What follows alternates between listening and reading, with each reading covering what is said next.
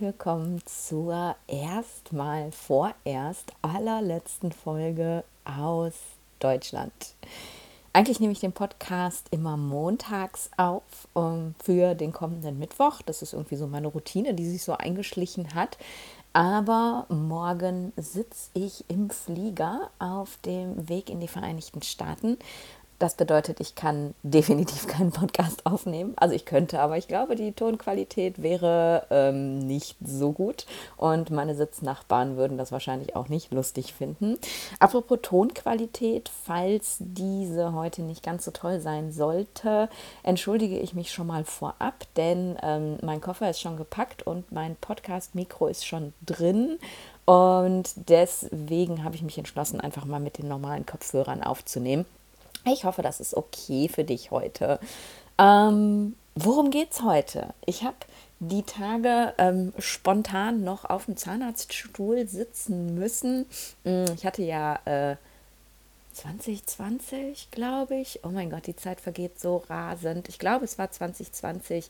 Ähm, mir den Kiefer gebrochen im Rahmen eines Sturzes und hatte mir da auch so ein Stück ähm, Zahn vorne abgebrochen. Also so, der Zahn selber stand, aber man nennt das, glaube ich, eine Scherbe. Ich hatte mir eine Scherbe rausgebrochen, die ist auch schön gestopft worden und alles war wieder fein und sah toll aus und machte keine Probleme.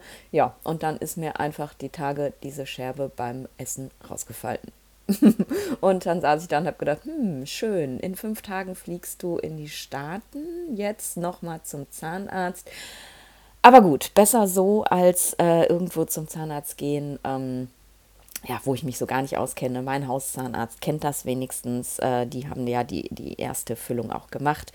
Lange Rede, kurzer Sinn. Ich saß auf dem Zahnarztstuhl und ähm, habe mich gelangweilt, weil es ein bisschen gedauert hat, bis die Ärztin kam und habe bei Instagram so einen Fragensticker reingepackt, was ich übrigens extrem faszinierend finde. Ähm, ich sehe das bei vielen Kollegen, die hauen immer mal wieder so Fragensticker in ihre Stories bei Instagram rein, so frag mich alles, was du willst und dann kommen wirklich unendlich viele Fragen zu den unterschiedlichsten Themen.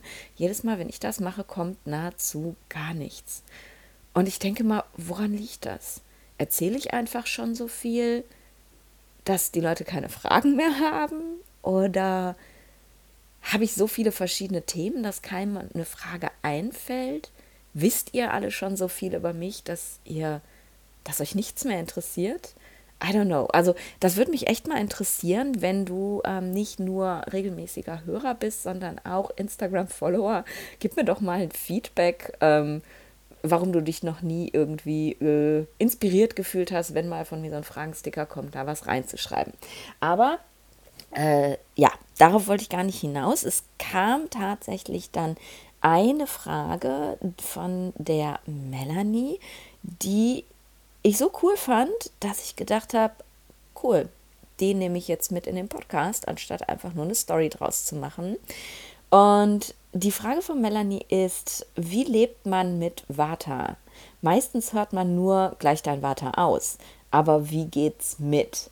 Und das fand ich einfach mega, mega cool, dass sie sich eben diesen Gedanken gemacht hat und diese Frage gestellt hat. Und ich weiß nicht, vielleicht hast du dir diese Frage auch schon gestellt. Ähm, es ist tatsächlich ja so, in dem Moment, wo wir in diese Ayurveda-Bubble eintauchen, ähm, und sicherlich wirst du ja nicht nur meinen Podcast hören, sondern viele andere Podcasts auch zu dem Thema. Wirst vielleicht Blogs lesen oder eben auch Ayurvedis bei Instagram folgen und da Wissen bekommen. Und Melanie, danke für diese Frage. Du hast einfach so recht und du triffst so krass kolossal meinen Nerv damit. Ähm, denn wir hören die ganze Zeit nur, wie wir erhöhte Doshas ausgleichen sollen.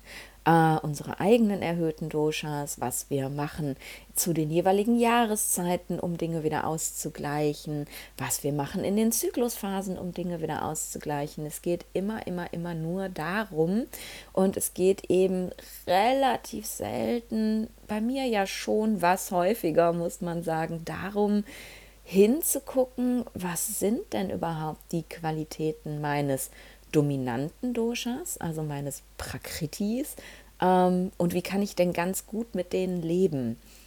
Und das finde ich wirklich, ja, ich finde es so wichtig. Ich finde es so unglaublich wichtig, dass ich tatsächlich ja vor einiger Zeit ich kann es gar nicht mehr sagen, anderthalb Jahre oder so, damit begonnen habe, eben meine Align Your Life Mentorings anzubieten, die unglaublich gut angenommen werden, ähm, wo ich ausgebucht bin bis zum St. Nimmerleinstag, wo ich gerade eben auch darüber nachdenke, ähm, aus Align Your Life, also nicht mit den Mentorings aufzuhören, weil ich liebe sie einfach, aber eben irgendetwas zu kreieren, was es eben noch breiter verfügbar macht, weil, liebe Melanie, dieses Thema brennt mir so sehr auf der Seele. Denn bei Align Your Life geht es eben genau darum, zu lernen, nachdem ich eben das Prakriti bestimmt habe, also die Ursprungskonstitution, zu lernen, wie kann ich denn mein Leben so gestalten, dass es zu meiner Ursprungskonstitution passt, anstatt immer nur darüber nachzudenken, äh, wie kann ich denn jetzt das, was Erhöhtes ausgleichen. Das ist natürlich ein wichtiges Thema. Wenn wir den Kopf in den Sand stecken und sagen, nö, ich kümmere mich jetzt nur noch um meine Ursprungskonstitution und gar nicht mehr darauf achten, was jetzt gerade vielleicht nicht in der Balance ist, dann werden wir langfristig natürlich auch krank. Aber ich habe das bei so vielen meiner Klientinnen und es waren bislang alle Klientinnen und alle Vata. Ich ziehe halt einfach Vata-Menschen total an. Warum auch? Keine Ahnung. Ähm, bei allen meinen Klientinnen einfach gesehen, dass die Arbeit am Prakriti, also wirklich das Leben so zu gestalten, dass es eben zum Prakriti passt, ganz automatisch auch ganz, ganz, ganz viel daran getan hat, wie das Vikriti, also das aktuelle Ungleichgewicht, sich dargestellt hat. Denn ich habe dir ja schon ganz viel über Niedernas erzählt, über auslösende Faktoren. Ähm, wenn ich dran denke, verlinke ich dir sogar die Podcast-Folge dazu in den Show Notes. Ich hoffe, ich denke dran. Ähm, ich mache mir einfach gerade mal eine Notiz, dann vergesse ich das auch nicht. So, Nidana-Folge. Genau, denn das habe ich schon äh, einmal erklärt, was sind denn überhaupt Niedernas und im ganz konventionellen, im ganz traditionellen Sinne sind Niedernas solche Dinge wie äh, ich esse nicht adäquat äh, zur Jahreszeit, ich esse äh, nicht adäquat zu meinem Verdauungsfeuer, ich, äh, ne, du weißt, diese ganzen Ayurveda-Empfehlungen halt. Aber Niedernas können eben auch sein, und das findet man in den alten Schriften gar nicht mehr oder gar nicht so dolle, weil naja, die sind halt einfach extrem alt und die Welt hat sich wahnsinnig verändert. Niedernas können eben auch sein, wenn wir nie gelernt haben, wie wir denn mit unserem Prakriti am besten umgehen und es eben gesund leben. Und wenn wir ähm, ständig versuchen, uns zu reparieren und anders zu sein, als wir sind und dabei eben einfach unsere natürlichen Bedürfnisse nicht leben und das Ausleben unserer natürlichen Bedürfnisse ist so unfassbar wichtig, um in Balance zu bleiben. Und wenn man plötzlich anfängt, damit zu arbeiten, dann verliert man eben ein ganz großes Niederner. Und das kann eben sein, dass dich das ein Schrittchen näher zur Balance bringt. Und ich bin das beste Beispiel dafür, dass das funktioniert. Ich habe, ähm, als ich den Ayurveda kennengelernt habe, ein Pitta-Leben gelebt. Ich denke gerade darüber nach, ob ich, ich wollte eigentlich sagen, hauptsächlich ein Pitta-Leben. Nein, aber ich habe ein Pitta-Leben gelebt. Da war nichts Vata in meinem Leben, gar nichts. Ähm, mein Job war Pitta. In meiner Beziehung habe ich die maskuline Rolle ausgefüllt, auch total Pitta. Ich habe so ein, mein Haus, mein Auto, mein Bootleben gelebt. You know what I mean?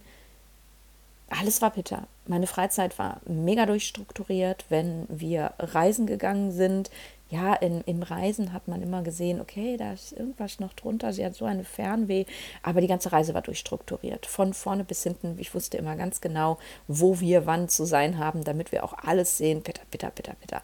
Also, ich habe ein ganz krasses Pitterleben gelebt und das hat mein Vater halt völlig in die Dysbalance gebracht, weil es sich eben einfach nicht mehr natürlich bewegen konnte. In dem Moment, wo wir unser Vata oder jedes andere Dosha auch, jetzt rede ich natürlich viel von Vata, weil Melanies Frage ging um Vata und ich habe einfach viel Vata, und darum, aber es gilt für jedes andere Dosha auch. In dem Moment, wo wir unser Ursprungsdosha unterdrücken, stagniert es.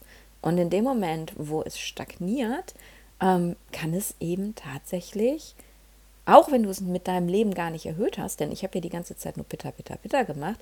Es kann aber, wenn es irgendwie völlig stagniert ist, kann es trotzdem Beschwerden verursachen, wenn es vor allem Vata, wenn es sich nicht mehr bewegen kann ähm, und kann dir eben Probleme bereiten. Und ich habe mich dann ja erstmal, ne, man lernt halt Ayurveda kennen, man macht die ersten dummen Tests im Internet, die alle nichts bringen und guckt sich an und versucht sich einzuordnen. Und ich habe mich natürlich erstmal volle Kanne falsch eingeordnet, weil ich optisch auf den ersten Blick nicht viel Warte habe. Ich habe rötlich-blonde Haare, ich habe Sommersprossen, ich habe stahlblaue Augen, ich habe einen sehr rund geformten Körper, ich kriege super schnell Sonnenbrand, äh, wenn ich mich nicht eincreme, dann, ne, also ich brauche nur Sonne schreiben, dann habe ich eigentlich schon Sonnenbrand. Ähm, ich ja, habe einen sehr weiblichen Körper, ähm, ich kriege nicht schnell Muskeln, ähm, ich könnte jetzt stundenlang weiterreden. Äh, alles zusammen bringt irgendwie so eine, so eine Pitta, Kaffa, Kaffa, Pitta, wie auch immer, Konstitution. Auch mein Geist war ja total Pitta, ne? Fast forward, äh, Erfolg, Karriere, ähm, super strukturiert, dat, dat, dat. Äh, also ich habe null Vata in mir gefunden. Ich dachte wirklich, ich habe ein Vata, äh, Pitta, Kaffa, Prakriti. Und durfte eben erstmal lernen, dank auch einer Ayurveda-Ärztin äh, in Indien, die mich wirklich mit der Nase reingestoßen hat und gesagt hat, sag mal, echt jetzt? Du, du, du studierst Ayurveda, ganz ehrlich, guck doch mal genau hin. Und war es so schön, wenn man sieht, wie krass Scheuklappen man für sich selber hat und ja, es ist halt nicht so. Ne? Es gibt viele Faktoren, die von außen so aussehen. Gerade bei der Optik, ähm, wenn man eben nur schnell guckt und nicht nochmal ganz genau, dann kann man sich da vertun. Aber gerade das mental-emotionale, ne? dieses ja, strukturiert, fast forward, bitter, bitter, bitter, das war alles angelernt. Das bin ich nicht. Das ist nicht mein Prakriti. Und wenn ich mich aber hinsetze und sage, ja, das sind meine angeborenen Eigenschaften, so bin ich nun mal, komme ich eben durcheinander. Also ich durfte wirklich Step by Step lernen, was denn eigentlich mein Vata ist und diese, diese Eigenschaften, die ich habe, alle wieder kennenlernen und eben auch wieder neu in mein Leben integrieren. Und deswegen war mir Align Your Life einfach so wichtig, weil ich eben, weil mir ganz klar war, dass ich nicht die Einzige bin, die sowas tut. Dass wir ja alle in einer Welt leben, in der vor allem Pitta-Eigenschaften extrem gern gesehen sind. Mm, wenn man Erfolg haben möchte, wenn man was aus sich machen möchte, wenn man nicht gerade Künstler ist oder so, aber selbst dann, ähm, dann ist Pitta halt, ja, that's the place to be, ne? Ähm, das bringt dich weiter. Und viele von uns lernen eben schon sehr früh andere Eigenschaften zu nutzen, die sie natürlich nutzen können, weil ja alle Doshas in uns vorhanden sind. Aber viele von uns lernen auch, und da rede ich ja ganz oft drüber, schon sehr früh, dass sie vielleicht falsch sind, so wie sie sind. Mm. Alle, alle, alle Menschen, nicht nur Vata-Menschen, jeder bekommt so ein, im Englischen sagt man Childhood Programming. Ähm, ich glaube, du weißt, was ich damit meine. Wir werden halt alle auf irgendeine Art und Weise von unseren Eltern, von der Gesellschaft, von unserem Umfeld, von der Schule, vom Kindergarten und und und. Wir werden alle programmiert, in die Gesellschaft zu passen. Und wir haben alle Anteile, egal welches Prakriti wir haben, die nicht in die Gesellschaft passen und die wir lernen eben zu unterdrücken. Und dann vergessen wir, wer wir sind. oft und erkennen uns gar nicht mehr wieder und denken eben, so wie ich, ja, Pitter, ne? Ich bin voll Pitter. Um, und es ist eben gar nicht so. Und es ist völlig normal. Und gerade bei Frauen ist es noch ein bisschen extremer, glaube ich, mm, weil wir im ja, Zeitalter des etablierten Feminismus mm, noch mehr bitte Eigenschaften an den Tag legen müssen, um uns eben in dieser Ära zu behaupten. Na, wir müssen so sein wie ich. Fast forward, Single Point Focus, erfolgreich, leistungsorientiert, Struktur, Struktur, Struktur. Alles sehr maskuline, alles Pitta-Eigenschaften. Und ja, wir, wir sind ja alle, also wenn du so meine Generation bist, wir sind ja alle so groß geworden, dass wir eben gleichwertig sind. Und das sind wir ja auch. Ähm, wir sind, ne, Frauen sind genauso viel wert wie Männer. Auch wenn sie anders sind, das sind sie gleichwertig. Aber viele, viele Frauen haben eben gelernt zu sein wie Männer, um gleichwertig zu sein. Und gerade für Vata-Frauen so wie mich ist es eben die absolute Katastrophe, wenn sie, so wie ich, vollständig vergessen, wer sie sind. Äh, ein, ein, ein, ein kreatives Chaos, ähm, völlig unstrukturiert, definitiv not Single Point Focus, denn überhaupt gar kein Fokus. ich muss mich echt zusammenreißen, um halt nicht durcheinander zu geraten. Ähm, ja, manchmal echt a mess, also völlig chaotisch, super emotional, ähm, ne, weinen äh, bei jeder Gelegenheit äh, und ständig und alles rührt mich zu Tränen und that's me. Und das habe ich halt vergessen. Und lange Rede, kurzer Sinn, kurzer, kurzer Ausflug, wie kommen wir denn überhaupt dahin zu vergessen, wer wir sind? Aber selbst wenn du hundertprozentig weißt, wer du bist oder dich vielleicht wiedergefunden hast, so wie ich, und jetzt kommen wir eben auch zu der Frage, die die Melanie gestellt hat, ist es natürlich extrem wichtig zu wissen, wie kann ich denn mit meinem Ursprungsdosha auch gesund leben? Ne? Wie kommen mein Vater und ich denn gut miteinander zurecht? Denn deine Grundkonstitution hat spezielle Eigenschaften. Und erstmal noch, bevor wir da eintauchen, ganz wichtig, wenn du dir jetzt durchliest irgendwo, welche Eigenschaften Vata hat, das habe ich auch in der letzten Folge erzählt, als es darum ging, ähm, dass Menschen mit viel Vata gerne schnell und viel reden und schlecht zuhören und dass das nicht jeden betrifft. Wenn du irgendwo Eigenschaften liest, dann heißt es noch lange nicht, dass du sie alle haben musst. Wenn ich über meine Eigenschaften rede, dann heißt das noch lange nicht, dass die alle auch in dir sein müssen, denn auch wenn du ein Vata Prakriti hast, so wie ich, bedeutet das überhaupt nicht, dass du genauso bist wie ich und dass du die gleichen Bedürfnisse hast wie ich. Diese Eigenschaften geben dir eben alle nur eine Idee, was du sein könntest und du darfst es eben erforschen, was davon bist du. Ähm, ganz wichtig, denn das höre ich auch ganz häufig so. Ich weiß jetzt, ich bin Vata und eigentlich müsste ich ja, ähm, ne, ich nenne es ja mal gerne sprunghaft, eigentlich müsste ich ja sprunghaft sein, aber ich könnte nie so leben wie du, Nadine. Ich brauche meine stabile Basis. Ich könnte das nicht, ständig an einem anderen Ort zu leben, dauernd meine Koffer wieder zu packen. Hell yes. Und das musst du auch gar nicht.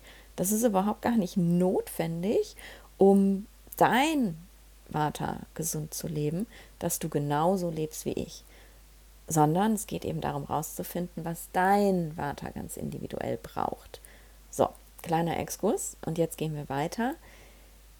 Wie lebe ich denn nun gesund mit meinem Vata oder eben generell mit meinem Prakriti, anstatt immer nur zu denken, ich muss was reparieren? Das ist ganz wichtig, und es passt auch relativ gut wieder zur letzten Folge, sich klar zu machen, dass die Eigenschaften und die Umgebung, das Environment, dieses, dieses Umfeld, in dem Vata sich wohlfühlt, ganz automatisch auch ein Umfeld sein kann, das dein Vata erhöht. Und das darf man sich eben bewusst machen. Mm, und für mich bedeutet, mit seinem Ursprungsdosha zu leben, eben nicht es krampfhaft ausgleichen zu wollen. Ne? Jetzt könnte man ja sagen, Menschen mit viel Vata, so wie ich, sind extrem ungeerdet. Das heißt, Menschen mit viel Vata, damit sie gesund bleiben, brauchen ein sehr stabiles Leben. Am besten ein Haus, in dem man bis ans Ende seines Lebens lebt, immer die gleichen Freunde, immer den gleichen Job, alles ganz stabil, Hobbys immer dasselbe. Oh Gott, ich krieg's kotzen, wenn ich darüber rede. Wenn, wenn du jetzt einen Kaffer Prakriti hast und du dir gerade das Herz aufgegangen, I'm sorry, ich fühle das nicht. Ähm, das wäre ein Umfeld, in dem dein Vata mega stabil sein würde und mega stagniert. Das ist das, was ich am Anfang gesagt habe. Es kann, wenn es nicht leben kann, wie es leben will, in die Stagnation geraten und sich dann auch schlecht fühlen und dich auch krank machen. Die Dosis macht das Gift. Wenn du so einen Freiheitstrieb hast, wie ich zum Beispiel, ne? mein Vater hat einen unfassbaren Freiheitstrieb, einen unfassbaren Bewegungstrieb, kombiniert mit dem Wunsch, ständig neue Sachen zu sehen, neue Menschen kennenzulernen, neue Erfahrungen zu machen, dann würdest du wie ein Pflänzchen, das nicht mehr gegossen wird, eingehen in diesem Leben. Und ich habe es ausprobiert. Ich kann es sagen. Ne? Ich habe ein tolles Haus gehabt. Ich habe einen tollen Mann gehabt, einen wunderbar tollen Mann. Alles war super stabil. Wir haben ein ganz stabiles Leben geführt. Gut, meine Arbeit war nicht besonders stabil, aber ne, wir hatten eine ganz klare Struktur. Samstagmorgen um 10 Uhr haben wir das Haus verlassen und sind einkaufen gegangen. Jeden Samstag immer das Gleiche. Wir haben immer die gleichen Leute getroffen. Alles ausprobiert ich habe gedacht, ich ersticke. Und ich habe wirklich gedacht, ich ersticke. Ähm, ich weiß nicht, ob ich, also ich weiß, dass ich die Story bestimmt schon mal erzählt habe, aber vielleicht hast du sie nicht gehört. Ähm, diese ganze Reise, auf die ich mich gemacht habe, begann ja tatsächlich mit dem Gefühl zu ersticken. Ich habe, ähm, bis ich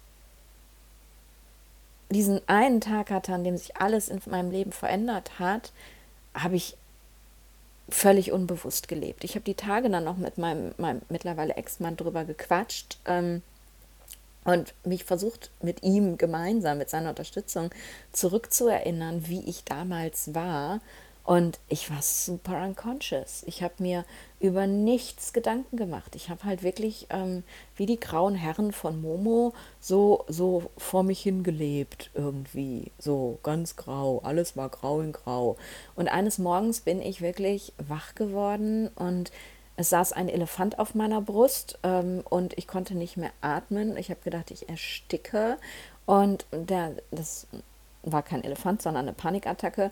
Und mein Gedanke war die ganze Zeit, oh mein Gott, und so soll das bis zum Rest deines Lebens weitergehen. Oh mein Gott, und so willst du bis zum Rest, äh, bis zum Ende deines Lebens weitermachen. Oh mein Gott.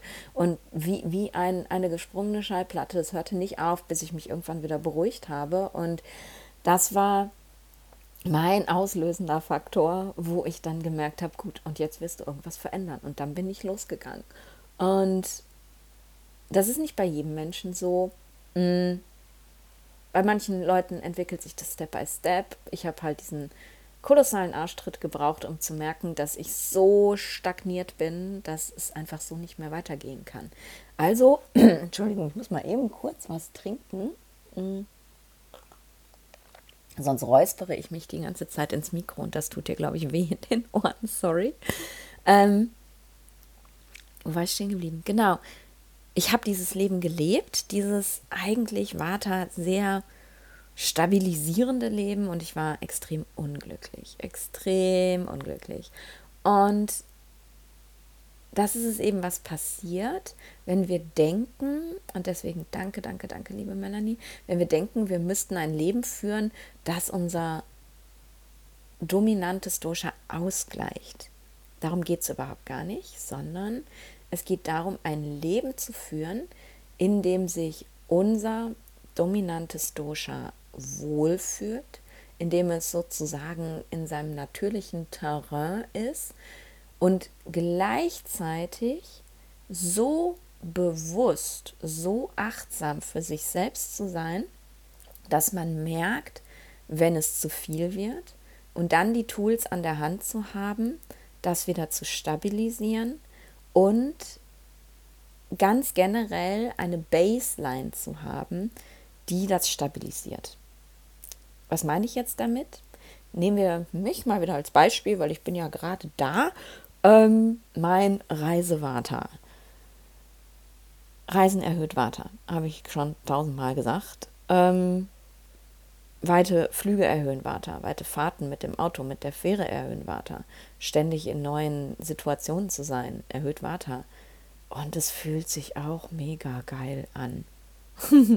so richtig. Ich glaube, wenn ich ehrlich bin, dass ich mich selber erst wirklich richtig entfalten und leben kann, seit ich vor anderthalb Jahren das Nomadenleben begonnen habe. Bis dahin war es schon gut, aber auch nur gut. Und seit ich seit vor anderthalb Jahren losgezogen bin, habe ich das Gefühl so, boah, du bist so krass, du so krass du. Und es ist einfach so schön und es macht so viel Freude. Aber ich darf eben im Kopf behalten, dass all diese Dinge, die ich tue, mein Water erhöhen. Mm, das heißt, ich bin extrem achtsam für meine Signale, sowohl körperlich als auch mental, emotional.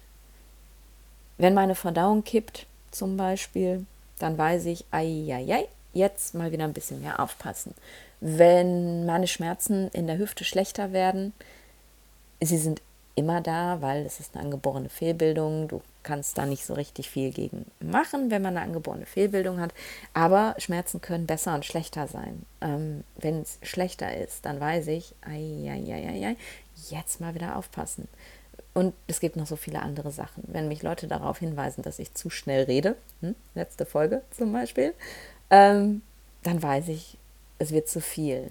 Wenn ich in Gedanken sprunghaft bin, wenn ich meine eigene Struktur nicht mehr halten kann, wenn ich, wenn ich, wenn ich. Also es gibt eine unglaublich lange Liste von Dingen, die ich gelernt habe.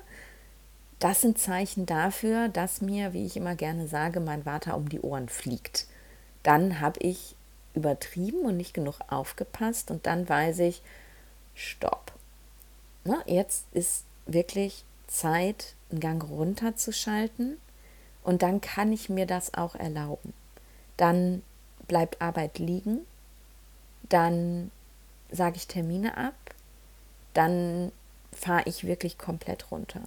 Dann tue ich nur noch Dinge, von denen ich, also klar, meine Kliententermine halte ich ein, aber ansonsten tue ich nur noch Dinge, von denen ich weiß, dass sie mein Vater wieder erden und das ist super wichtig. Mm, und die andere Sache, die ich gesagt habe, eine Baseline haben. Es ist gerade, wenn vor allem dieser Bewegungsfaktor von Vata in deinem Leben dich so, so glücklich und zufrieden macht, ist es super wichtig, dass du eine Baseline hast. Und ich habe da letztens auf Instagram ein Reel auch drüber gemacht. Ähm, witzig, wie alles so äh, into place fällt. Äh, ne? Es passt immer irgendwie alles zusammen. Und habe eben in diesem Reel auch erzählt, dass ich, dass ich wie ein Uhrwerk bin. Und das hat meine Mutter mir. Ich bin gerade kurz vier Tage bei meinen Eltern zwischen geparkt, weil meine Wohnung schon ausgelaufen ist und der Flieger noch nicht ging. Und das hat meine Mutter mir gestern auch gesagt: Boah, du bist wie ein Uhrwerk. Du bist wirklich auf die Minute genau. Du kommst jeden Morgen auf die Minute genau runter, um deinen Kaffee zu holen. Du gehst immer auf die Minute genau ins Bett. Du bist wie ein Uhrwerk. Und das bin ich tatsächlich. Ich Und das ist egal, wo ich bin. Ich bin wie ein Uhrwerk. Manchmal muss ich an der Uhr drehen. In Costa Rica, wenn ich dann jetzt länger da bin, zum Beispiel, werde ich an der Uhr drehen müssen, weil wegen der Zeitverschiebung. Ich werde eben nicht mehr ganz genau meine Routine einhalten können, weil ich einfach nur ein relativ enges Zeitfenster am Morgen habe, in dem ich arbeiten kann, das, also nicht arbeiten kann, aber mit Klienten in Deutschland arbeiten kann.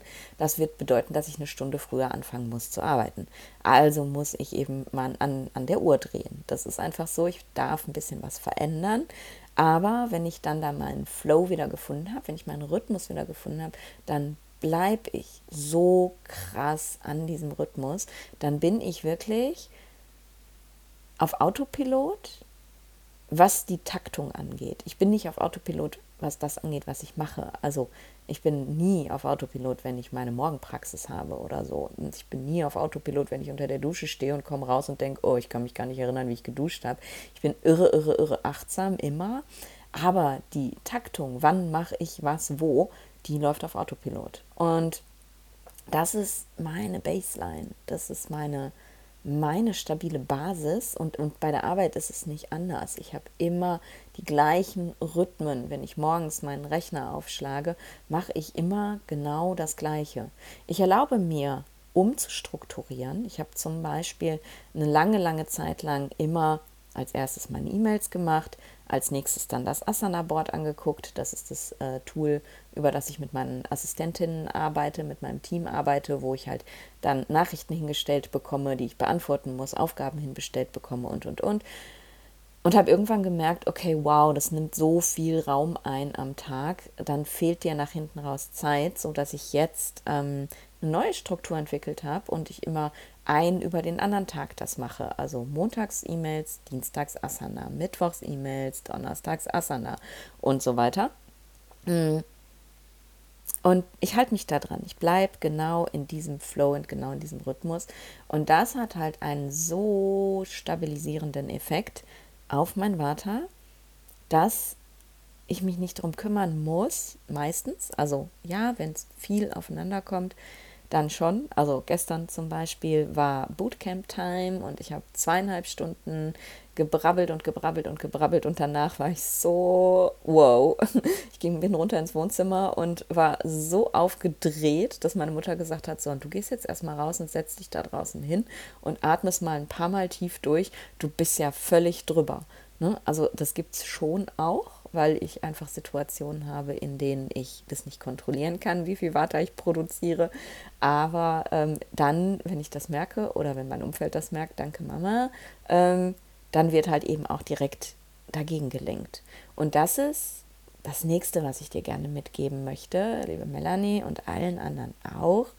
Wie gehe ich denn, ne, wie lebe ich denn mit meinem Vata? Wenn du merkst, dass du gerade irgendwas gemacht hast, dass es massiv hochgegangen ist. Und auch dafür wirst du deine, im, im Sanskrit sagt man Lakshanas, deine Lakshanas lernen, deine Symptome lernen, wenn du achtsam bist. Ne, wenn du merkst, oh, jetzt ist aber gerade richtig krass, dann reagier sofort. Und es war wirklich, ne, meine Mama hat mich rausgeschickt, ich habe mich in den Garten gesetzt, es war gestern äh, Mittag, äh, Nachmittag war es, schon noch richtig sonnig und warm und ich habe einfach die Augen zugemacht und ich habe mich darauf konzentriert, was ich höre und ich habe tief geatmet und nach drei Minuten war alles wieder fein. Vata wieder gelandet, alles wieder gut und ich konnte weitermachen. Das ist der nächste Tipp. Egal, was du für Tätigkeiten ausübst, von denen du, die dir irre Freude machen. Boah, ich habe so hart gefeiert gestern das Bootcamp, das war schon wieder so geil. Ähm, egal, wenn du solche Tätigkeiten hast, die dir ihre Freude machen, die aber eben dein Vata oder respektive Pitta Kapha erhöhen, dann reagier sofort und bring's direkt wieder runter. Den Fehler, den viele Menschen machen, der ist es halt, dass wir da nicht drauf reagieren, sondern einfach weitermachen, weil fühlt sich ja geil an. Ey, ich, ich fühle mich richtig gut, wenn ich so richtig overflow mit Vata bin. Ich werde dann fast manisch, aber das ist nicht gesund. Ähm, wirklich nicht. Und ich kann diese, diese manisch-depressiven Menschen da wirklich drin fühlen, weil ich kann ja auch beides himmelhoch jauchzen und zu Tode betrübt, das ist mein Naturell und ich kann mich eben wirklich, wenn ich nicht aufpasse, in die Manie reinballern. Aber es bringt nichts. Also wirklich nicht, weil das fühlt sich dann irgendwann nicht mehr gut an, irgendwann ist der Akku leer und du kannst nicht mehr und du machst dich damit langfristig krank. Also feier die Situation, in denen du dir dein Water um die Ohren fliegen lässt, hart und dann gleich direkt wieder aus. Und damit meine ich jetzt nicht, oh, ich muss jetzt drei Wochen lang äh, so und so essen, damit es wieder gut wird, sondern gerade wenn du irgendwas gemacht hast, was super krass watererhöhend ist, reicht es mal drei, vier Minuten was zu machen, was es wieder runterbringt. Ähm, wenn du zum Beispiel eine körperliche Tätigkeit hast, die total watererhöhend ist, sagen wir mal, du tanzt total gerne und du hast irgendwie, keine Ahnung, zwei Stunden Tanztraining, ne? super viel Bewegung, ähm, dann gehst du nach Hause und dann machst du danach ein Pranayama oder zwei Yin-Asanas. Dauert sechs Minuten, vielleicht zehn, wenn du lange drin bleibst. Und dann bist du wieder gegroundet, dann bist du wieder runtergekommen. Und dann ist es so geil, dein Tanztraining zu haben und du kannst es hart feiern. Und danach bringst du dich wieder runter. Und dann ist alles wieder gut. Dann hast du deine Baseline wieder erreicht und kannst dein Vata-Leben weiterleben. Ganz wichtiger Tipp. Ähm, kreativer Flow, auch nochmal so eine Sache. Wenn, vielleicht kennst du das, und das können nicht nur Vata-Menschen, auch Pitta- und Kapha-Menschen können in Flow kommen. Denen fällt es halt nur nicht so leicht. Bei Vata ist halt, gib, gib mir was, was ich liebe und bäm, ich bin weg. Ne? Ich liebe zum Beispiel, ich liebe es so sehr, Layouts zu machen für irgendwelche Dinge bei, bei Canva, bei diesem Grafikprogramm, mit dem ich arbeite, Schleichwerbung. Ähm, ich liebe es, Layouts zu machen und Workbooks zu erstellen und blablabla, ne? ich komme da so krass in kreativen Flow, dass ich nicht merke, wie die Zeit vergeht, dass ich nicht merke, dass ich eigentlich Hunger habe und jetzt mal was essen müsste, dass ich nicht merke, dass die Energie abfällt und ich mal eine Pause bräuchte. Und ich feiere das hart. Ich fühle mich so toll. Und wenn ich dann fertig bin mit dem, was ich machen wollte und Stunden später wieder auftauche, dann geht es mir schlecht. Weil ich habe nicht gegessen, ich habe nicht getrunken, ich war nicht pipi, ich habe also meine natürlichen Bedürfnisse nicht gestillt, ich habe meinen, äh, meinen Akku komplett leer gemacht. Und das ist so unnötig, weil und das ist eben, das wird so oft fehlverstanden. Wir können einen kreativen Flow problemlos unterbrechen und wieder reinkommen, um uns zwischendurch mal gut um uns zu kümmern. Ähm, und dann können wir auch vor allem länger drin bleiben, ohne dass es uns damit schlecht geht.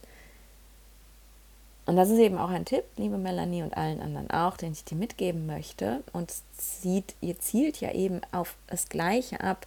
Es geht immer darum, die Dinge, die uns wirklich gut tun, sind auch die Dinge, die uns schaden können.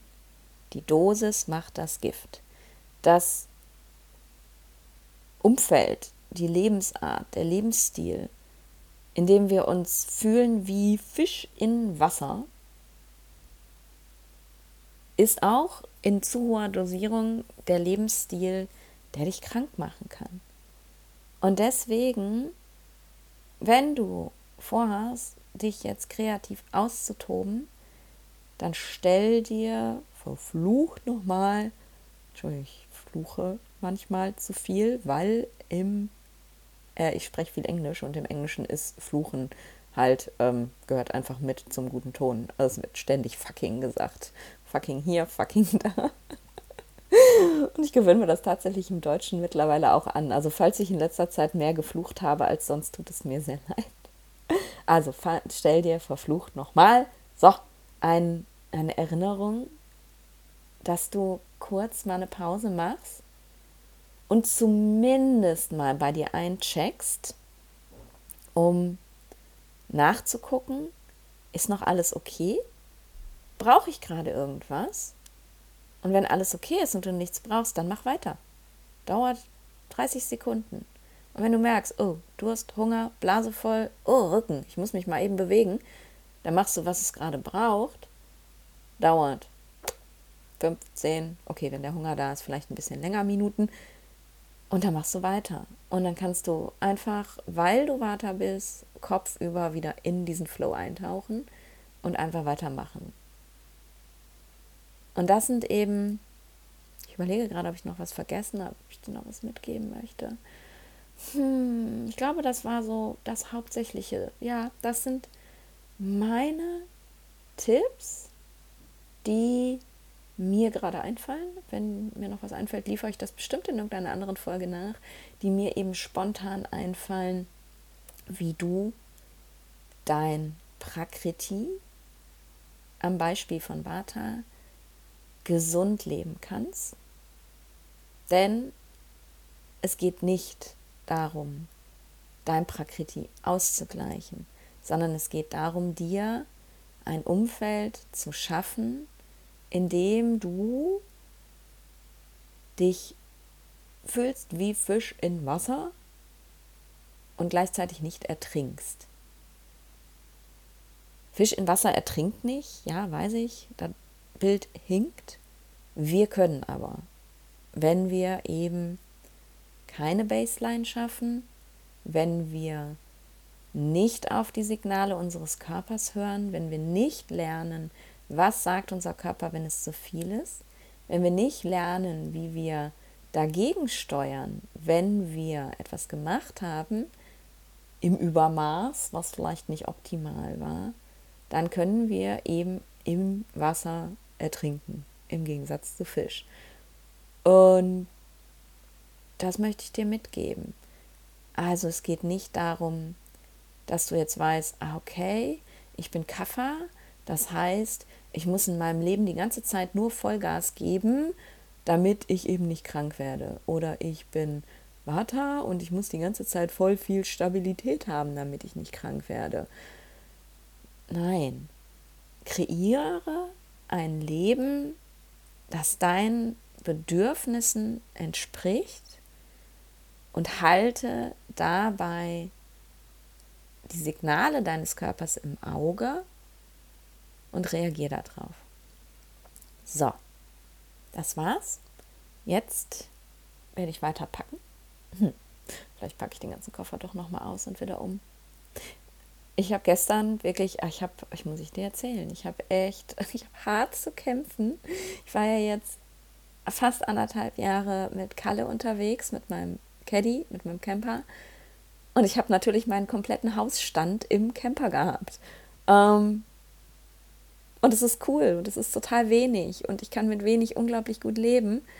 Jetzt muss ich gerade meinen kompletten Hausstand auf 23 Kilo reduzieren und das ist ganz schön krass. Zumal ich eben ja äh, vor allem die meisten Kilos äh, Office habe, also mein, mein Arbeitsmaterial und so. Und dann kommt eben auch noch einiges dazu, was ich mitnehmen muss, was ich in Deutschland halt einfach ohne Probleme kaufen kann oder eben in Europa ohne Probleme kaufen kann oder in Costa Rica nicht bekomme. Zum Beispiel, ich habe ja, ähm, habe ich dir glaube ich mal erzählt, ich habe einen erblich bedingten Haarausfall und ich habe da eben so ein Zeug. Ähm, was ich da jeden Tag reintun muss. Ähm, und das heißt, ich musste jetzt irgendwie, keine Ahnung, zehn von diesen kleinen Fläschchen kaufen mit dem Zeug drin, so klein sind die gar nicht, damit ich halt ein halbes Jahr über die Runden komme. Und mein Koffer ist voll. Und ich schmeiß schon die ganze Zeit Sachen aus dem Koffer wieder raus. Und dann kommt dieses Gefühl von, oh mein Gott, aber eigentlich brauchst du das doch. Und ja, es ist gar nicht mal so einfach. Ähm, aber ich werde es hinbekommen ja, ich glaube, ich packe den Koffer jetzt nochmal um. So, danke dir fürs Zuhören. danke, dass du mir so treu bist. Danke, dass du immer hier bist. Danke, dass du deine Fragen und Wünsche auch teilst, sei es über Instagram oder aber eben ja über E-Mail. Du kannst super gerne, wenn du auch so ein Thema hast wie die Melanie, ähm, einfach mal in die in die Show Notes gehen. Da ist eine E-Mail-Adresse. Da kannst du deinen Folgenwunsch einfach reinballern und sagen, Nadine, red doch mal über das und das. Und du siehst, ich mache das einfach. Und ich kann auch einfach eine Stunde, weiß gar nicht, wie lange wir jetzt schon dran sind, reden ohne Skript und erzähle dir einfach, was ich dazu denke. Und ich hoffe, dass in diesem Gebrabbel, was ich dir jede Woche rausschicke, wirklich, wirklich was drin ist, was dich inspiriert. Und manchmal muss das gar nicht die ganze Folge sein, sondern manchmal ist es vielleicht ein Satz, der dich inspiriert. Ein einziger. Und der bringt dich vielleicht ein kleines Stückchen weiter auf deiner Reise zu dir selbst. Genau. Danke, dass du da bist. Und ich freue mich, wenn du auch nächste Woche wieder da bist, dann aus Amerika, aus den Vereinigten Staaten, wahrscheinlich schon aus Sedona. Also ich fliege jetzt nach Austin, noch einen Freund besuchen und abholen und dann fahren wir gemeinsam nach Sedona, nach Arizona. Mal gucken. Ich werde berichten und bis dahin, wie immer, stay balanced.